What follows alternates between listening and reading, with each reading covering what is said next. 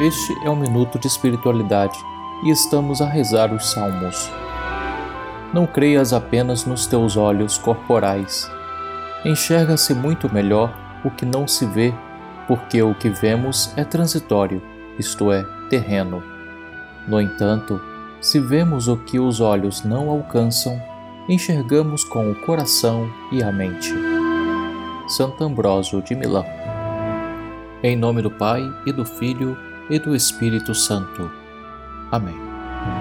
Salmo 23 Ao Senhor pertence a terra e o que ela encerra, o mundo inteiro com os seres que o povoam.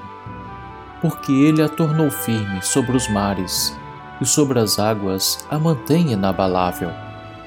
Quem subirá até o monte do Senhor? Quem ficará em sua santa habitação? Quem tem mãos puras e inocente coração, quem não dirige sua mente para o crime, nem jura falso para o dano de seu próximo. Sobre este desce a bênção do Senhor e a recompensa de seu Deus e Salvador. É assim a geração dos que o procuram, e do Deus de Israel buscam a face.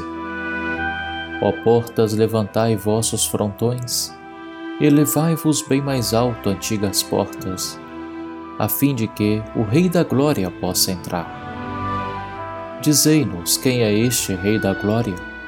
É o Senhor, o valoroso, onipotente, o Senhor, o poderoso nas batalhas. Ó portas, levantai vossos frontões, elevai-vos bem mais alto, antigas portas, a fim de que o Rei da Glória possa entrar. Dizei-nos quem é este Rei da Glória. O Rei da Glória é o Senhor Onipotente. O Rei da Glória é o Senhor Deus do Universo. Glória ao Pai, ao Filho e ao Espírito Santo, como era no princípio, agora e sempre. Amém. Oremos.